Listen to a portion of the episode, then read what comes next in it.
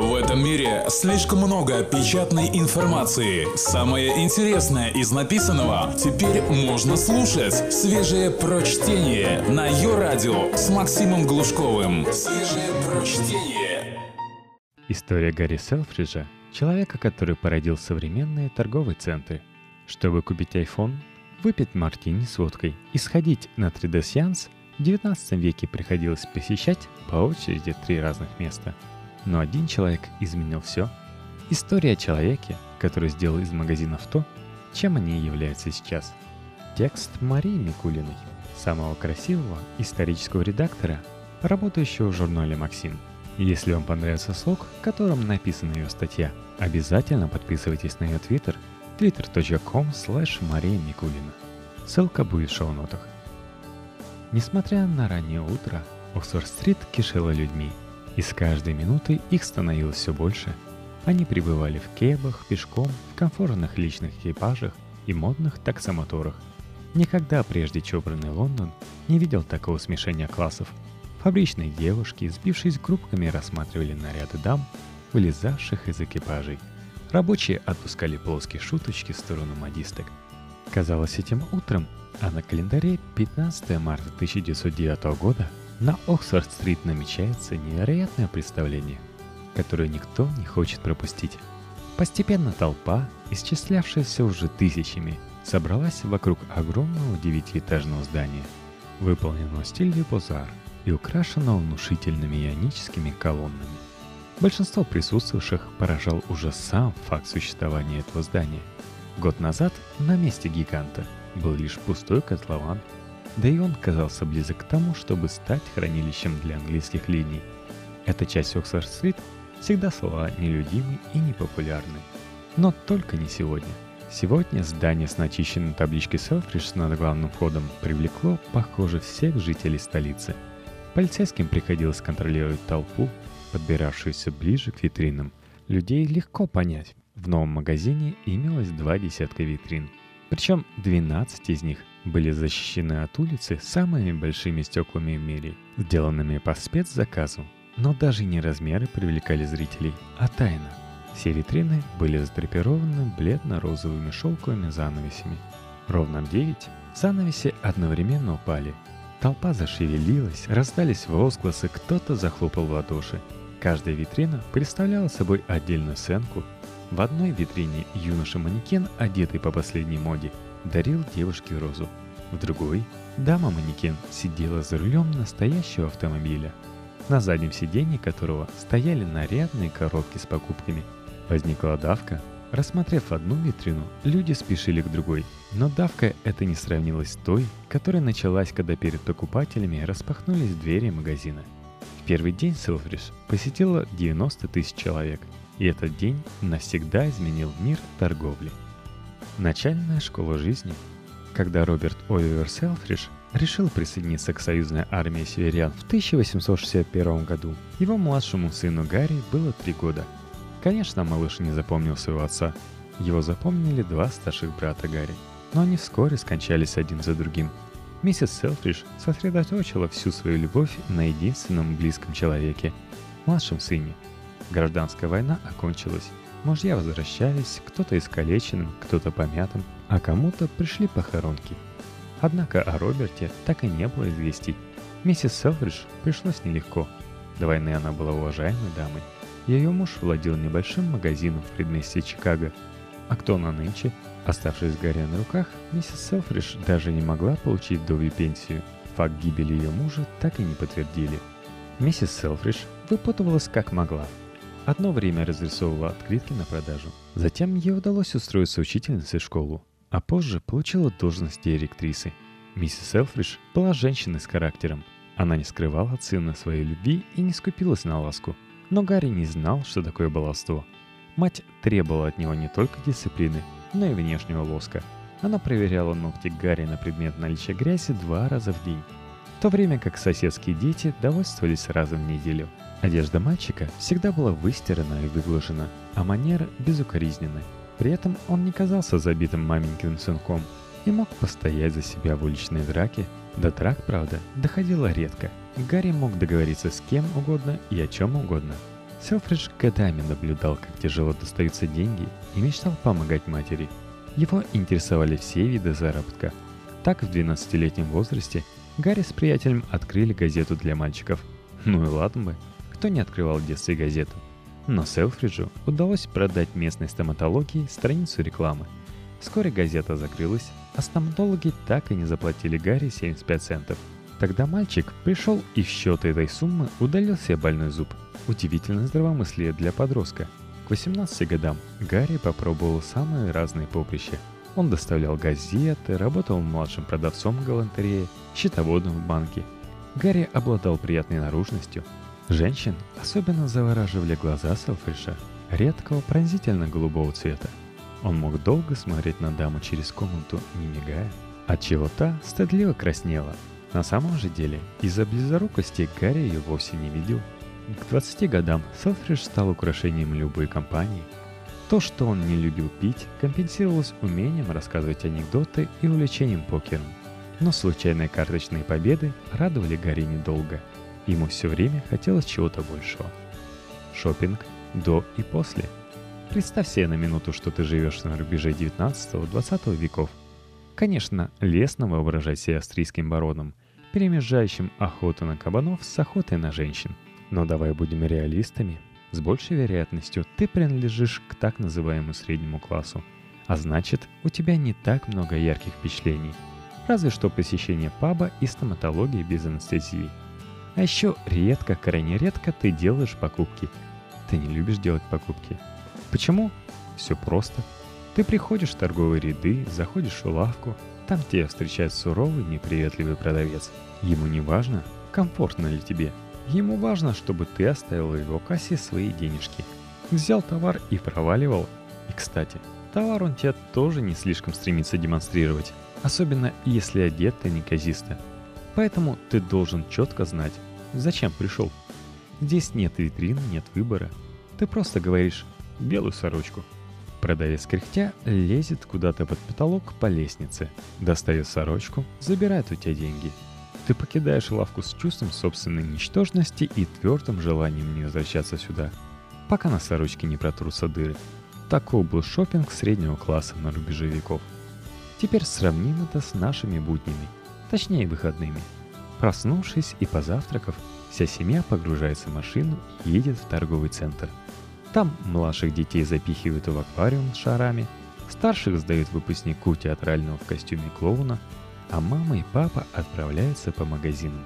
Причем в магазинах можно увидеть весь товар. Его можно потрогать, понюхать, примерить. И после всех манипуляций не купить. А если продавец посмеет тяжко вздохнуть, складывая так и не подошедший тебе костюм пчелы, Индия, ручная работа, ты еще возмутишься – Мол, что за обслуживание? Совершив покупки, вся семья устраивается в креслах прямо здесь, в магазине, пьет кофе и ест мороженое, а потом отправляется в кинотеатр, который находится в этом же торговом центре. Таков шопинг среднего класса в начале 21 века. Но тебе он должен быть знаком. Только свежее прочтение на Йо-Радио. Соблазн, ажиотаж, мотивация – Владелец самого крупного универмага в Чикаго, Маршалл Филд, был человеком старой закалки и строгих правил. Едва ли кто-то видел улыбку на его лице и уж тем более слышал его смех. Сдержанность – вот кредо Филда. Подчиненные побаивались Филда, хотя вряд ли он кого-то отчитывал. Одного его ледяного взгляда было достаточно, чтобы понять – все кончено. Филда окружали такие же истуканы менеджеры, поэтому он весьма удивился – когда в один из приемных дней к нему в кабинет пожаловал невысокий юноша, с лица которого не сходила широкая улыбка. Представившись Гарри Селфриджем, юноша с порога начал рассказывать о том, что он думает о магазине и как его можно улучшить. До сих пор не ясно, почему Филд нанял на работу собственного антипода. Вероятно, потому что все же одно качество у них было общим. Филд сразу увидел, что этот малый готов жить работой, как и он – Филд еще не знал, что проведет в компании Селфриджа с его неуемной энергией следующие 25 лет. Поначалу Гарри занимал скромную должность работника склада. Он занимался отчетностью о приходе товаров и распределением его по отделам магазина. Но склад оказался тесен для Гарри. Он постоянно приставал к Филду с предложениями по улучшению того или иного. И в итоге очутился во главе отдела, который мы сегодня назвали бы рекламным. Самое сонное место в Marshall Co. Филд не верил в рекламу. Он продавал товар. Все об этом знали. Так какой смысл трещать об этом на каждом углу? Гарри был иного мнения. Он ошарашил Чикаго рекламой на всю ползу Chicago Times. Прежде ни один магазин в Америке не позволял себе такой наглости. Продажи выросли, и Филд решил перевести резвого подчиненного непосредственно в торговые залы. Тут уж Гарри развернул настоящую революционную деятельность. Он значительно уменьшил высоту прилавков, чтобы люди невысокого роста, а таких было много, чувствовали себя комфортно, выбирая товар. Сам товар отныне лежал не в глухих ящиках, а под стеклом, чтобы его сразу было видно, и у посетителя магазина появился соблазн купить. Впервые в истории торговли витрины магазина оставались подсвеченными на ночь, после чего в английский язык вошло понятие window shopping – рассматривание витрин с мыслью приобрести что-то в будущем – Наконец, Селфриш затеял мурштру персонала. Он строго следил за тем, что сам называл сервис с улыбкой. Гарри внушал подчиненным, что обращаться с покупателем следует как с дорогим гостем, независимо от того, собирается он что-то покупать или нет. Также Селфриш чувствовал важность ажиотажа. Впервые в истории у входа в магазин появилась надпись «До конца рождественской распродажи осталось столько-то дней», которая обновлялась ежедневно и вызывало у проходивших мимо желание срочно забежать внутрь и покупать, покупать, покупать. Однажды утром, придя на службу, персонал обнаружил, что во всех внутренних помещениях висят таблички непривычного содержания. Делай вещи лучше, чем их делали прежде. Выслушивай обе стороны конфликта. Будь вежливым, подавай пример, предугадывай просьбы. Нам, современным и циничным, такие мотивации не кажутся чем-то особенным – Понятие тимбилдинг давно вошло в наш словарь. Но для американцев 19 века мотивация была неведомым удовольствием. Самое приятное, что мог прежде прочитать американские рабочие на табличке, это опоздание, штрафы и зарплаты. А потому, как ни странно, табличкой работали. И если уж Гарри так носился с продавцами, можешь представить себе, на какие высоты он возводил покупателей. Именно ему приписывают самую знаменитую в торговле фразу «клиент всегда прав», Чуть позже эту фразу уже измененной модификацией «клиент никогда не ошибается» подхватил ательер Цезарь Риц, а следом и весь мир. Селфриш хотел, чтобы люди приходили в магазин не для того, чтобы купить и уйти, а чтобы купить и остаться, а потом, скорее всего, купить еще и еще. В рамках этой идеологии он открыл на первом этаже Marshall Co. чайную. Сенсация! В Чикаго не существовало мест, которые дамы могли бы посещать в одиночестве – у их мужей была работа, клубы, бордели и рестораны. Женам же приходилось довольствоваться домом и церковной скамьей. Конечно, иногда они посещали магазин. И нет ничего неприличного в том, чтобы, приобретя пару перчаток, выпить с подругой чаю. Здесь же, при магазине. Расчет Селфриша оказался верен. В чайной кипела жизнь с утра до вечера. Это место превратилось в подобие женского клуба – Фил был ошарашен переменами, происходившими в его магазине, но цифры говорили сами за себя, а потому Гарри получал все больше власти. Личное дело. В 1887 году Селфриш становится главным менеджером магазина. Ему 38 лет, он полон идей и амбиций. Он заражает окружающих своей энергией. Некий Гомер Бакли, работавший под началом Селфриджа, вспоминал позже – он мог неожиданно появиться у твоего стола, присесть, поговорить 10 минут о том о сём, причем никогда свысока.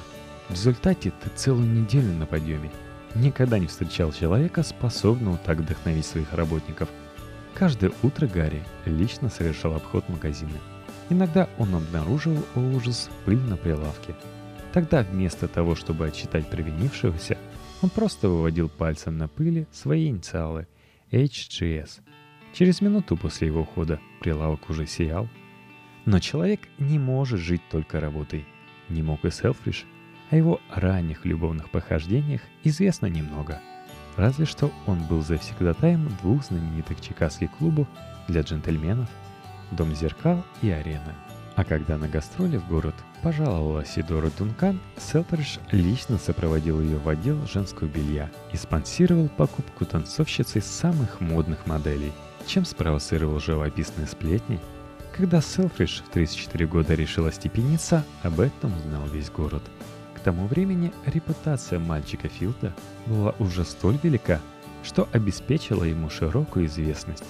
Избранницей Гарри стала 30-летняя наследница известного чикагского рода предпринимателей Розалия Бекингем. Едва ли Рози была невинной дебютанткой, и по возрасту, и по жизненному опыту она отличалась той же предприимчивостью, что и ее жених.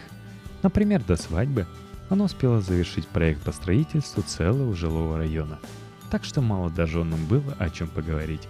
Брак получился счастливым, даже несмотря на то, что в Селфриджеме на постоянной основе проживала мать Гарри. Она уже давно оставила работу и могла почивать на лаврах, заботливо подложенных любящим сыном. В последовавшие за свадьбой годы у Гарри и Рози родилось пятеро детей, четыре девочки, старшая умерла во младенчестве, и мальчик. Гарри умел органично сочетать преданность жене с преданностью другим женщинам. Вот лишь некоторые из его пассий. Актриса Гэби Деслис – актриса Марсель Роджерс, балерина Анна Павлова, сестры Роуз и Дженни Долли, танцовщица Асидора Дункан. Высокая зарплата, жена-соратница, восхищение публики, кратковременные интрижки. Казалось, что 45-летний Селфридж достиг пика, но ему все еще хотелось большего. Свежие прочтение. Максим Глушков. Ее радио. Горечь расставания – Известие об увольнении Гарри Гордона Селфриджа из Marshall Co. потрясла всех, но только не близких ему людей. Гарри уже давно вел переговоры с Филдом о том, чтобы переименовать магазин в Marshall Selfridge, но старик упорствовал. Также он не хотел открывать филиалы в Нью-Йорке и Лондоне, в то время как Гарри грезил о расширении бизнеса. Кризис был неминуем. «Вы можете уйти хоть завтра», — заявил старший партнер младшему партнеру а Селфриш владел 13% акций магазина. После очередного тяжелого разговора. Расставание далось Селфриджу нелегко. По выхах он купил другой магазин Чикаго, но это не помогло. Мне крайне тяжело соревноваться со своими же людьми, с которыми я провел столько счастливых захватывающих лет. Я пытался подавить это чувство, но оно только возрастало. Откровенно заявил Селфридж журналистам и продал новый бизнес – Теперь он стал одним из богатейших людей Чикаго. Лишенный серьезного дела, Гарри выращивал цветы в дачном доме. И речь не о детях, а о настоящих цветах, которые Селфридж обожал. Влиятельные знакомые предложили ему обычную стезю бизнесменов в отставке – политику. Но Гарри отказался. «Не хочу делать из себя посмешище», не порадовало его и в чикагскую масонскую ложу. 50-летие неумолимо надвигалось, но Селфридж чувствовал, как его переполняет энергия молодости. Он и выглядел моложе своих лет. Дело было не только в первоклассных костюмах. Гарри слыл пижоном в том, что касалось одежды, но и в отличной физической форме, которую Селфриджу удавалось поддерживать без занятий спортом. «Размышление – лучшая физическая нагрузка», – утверждал Гарри. Правда, теперь думать было не о чем, разве что о детях и орхидеях. Когда скука стала совсем невыносимой, Гарри купил билет первого класса в Лондон. Рай потребителя на Оксфорд-стрит. Есть такой праздник – Всемирный день защиты прав потребителя. Отмечается он 15 марта в день открытия Селфридж на Оксфорд-стрит. В этот день в 1909 году предприимчивый американец перевернул жизнь среднестатистического англичанина. Великолепие магазина Селфриджа одновременно ошарашивало и располагало к себе. Весь первый этаж был открытым – не разделенным перегородками. Получалось, что покупатель, привыкший к тесноте магазинов, попадал в помещение площадью 24 тысячи квадратных метров, залитое светом, музыкой живого оркестра и волнующими запахами. Селфридж, большой любитель духов, последил за тем, чтобы все отделы его магазина благоухали. На верхние этажи магазина покупатели доставляли 6 лифтов, причем в каждом было по красавице лифтерши – одетые в кокетливые брюки-панталоны и красные сапоги-казаки. Красота являлась важным требованием, который предъявлял Сэридж к своим работницам. Что до работников, то, будучи маленького роста, он никогда не нанимал слишком высоких. Красота была Селфридж повсюду. По словам самого Гарри, магазин, в который вы ходите каждый день, должен быть так же хорош, так же благороден, как церковь или музей. Признаться, Селфридж выглядел куда привлекательнее музея или церкви. Тот, кто приходил сюда, как правило, оставался надолго. В магазине имелась гардеробная, парикмахерская, салон для бритья, ресторан, курительная комната, библиотека, детская комната и комната тишины. Помещение с приглушенным светом и комфортными диванами. Карри позаботился и о том, чтобы магазину был присвоен телефонный номер один – который в состоянии запомнить самые рассеянные покупатели. Как позже выразился писатель Макс Айткин, также известный как барон Бивербук, Гордон Селфриш стал пионером в искусстве изнеживания. В первую неделю работы универмаг Селфриш посетило более миллиона покупателей, и его успех рос. Это было особенно важно для Гарри, который вложил все личные сбережения в свое детище. Тем временем другие его дети, биологические, прибыли в Лондон вместе с его женой и матерью. Кстати, Селфридж был первоклассным менеджером не только в магазине, но и дома. Его подход к воспитанию был диковинным даже для американских нравов. Дети ели за одним столом с родителями и поддерживали взрослую беседу. Селфридж по-прежнему считал рекламу одним из главных приоритетов бизнеса. Он рьяно дружил с прессой и настойчиво искал возможности упоминания магазина – так ему удалось заманить Селфридж, первого человека, перелетевшего через Ла-Манш, француза Луи Блерио. Гарри караулил летчика неподалеку от места посадки, чтобы затем выскочить из кустов и уговорить его посетить универмаг. В результате легендарный самолет и его хозяин три дня провели в Селфридж, а газеты пестрели сочиненным самим Гарри заголовком «Кале, Дувр, Селфридж». В 1918 году от гриппа скончалась Рози. Селфриш искренне горевал о жене, но жизнь продолжалась. Роман с теннисисткой Сьюзен Левлин он совмещал с романом с декораторшей Сири Уилком, позже вышедшей замуж за Сомерсета Моэма. Про отношения Гарри с балериной Анной Павловой шутили. У Селфриша Эдюкс с королевой Пас Дюкс. Если у Гарри появлялось свободное от магазина и дам время, он мог провести его с близкими по духу и состоянием приятелями. Томасом Липтоном и Томасом Дюаром, которых Гарри звал Том Чай и Том Виски. Но времени обычно было в обрез. В шикарном кабинете Селфриджа, заставленном свежими цветами, не имелось стульев для посетителей, чтобы не засиживались. Часы Гарри всегда спешили на 5 минут, чтобы, как он говорил, у него было 5 минут в запасе. А на стене красовалась табличка «Нет большего веселья, чем работа». Конец смены. Любая идиллия рано или поздно кончается. В случае Селфриджа скорее поздно. Великая депрессия выявила многочисленные бреши в бизнесе Гарри.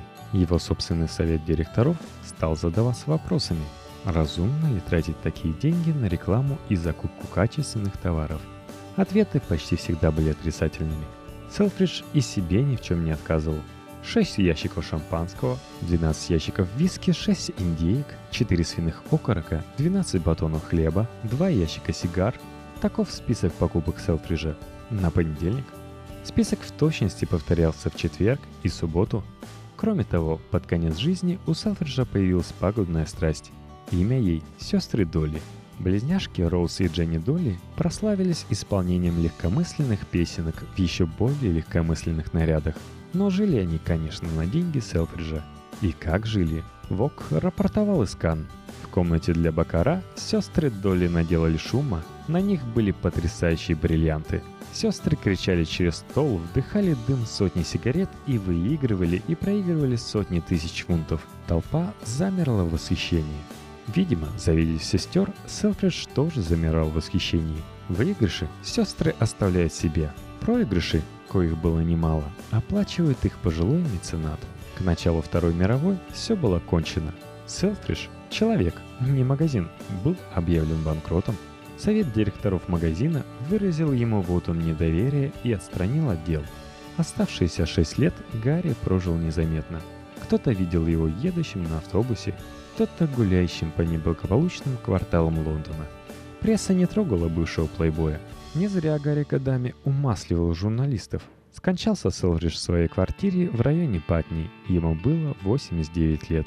Но дело Селфриджа не просто живет, а процветает. Магазин на Оксфорд-стрит наплодил филиалов по всему миру. Нововведения, придуманные больше века назад американцам, уже давно расползлись по всем магазинам.